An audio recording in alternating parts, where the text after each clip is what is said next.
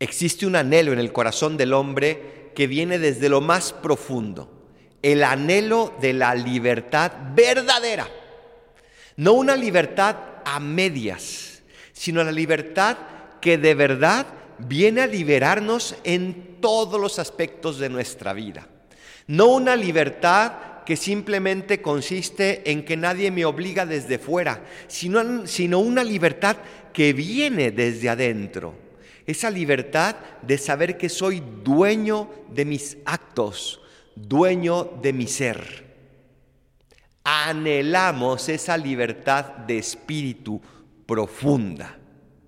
Y me encanta la liturgia de hoy porque nos presenta cómo vamos a lograr conseguir esa libertad que tanto anhela nuestro corazón.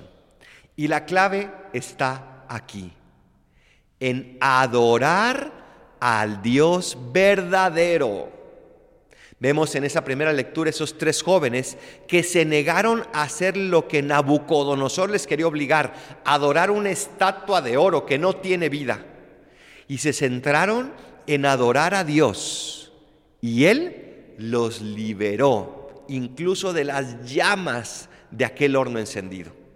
Por eso Jesús dice que la verdad los hará libres. Y la verdad más radical de nuestro ser es que somos criaturas de Dios, que de Él venimos y a Él vamos, y por eso solo a Él adoramos. La paz social, la libertad de un país democrático, el poder hacer lo que yo quiera, no nos da la verdadera libertad porque no estamos viviendo en la verdad. La verdadera libertad viene, estemos donde estemos como les pasó a estos jóvenes que estaban encarcelados y sentenciados a muerte, la verdadera libertad viene a adorar al Dios verdadero, porque eso comienza a ponernos en ese camino de la verdad. En cambio, si adoramos el mundo, las cosas, a nosotros mismos, a otras personas, comenzamos a encadenarnos, porque no estamos viviendo en la verdad.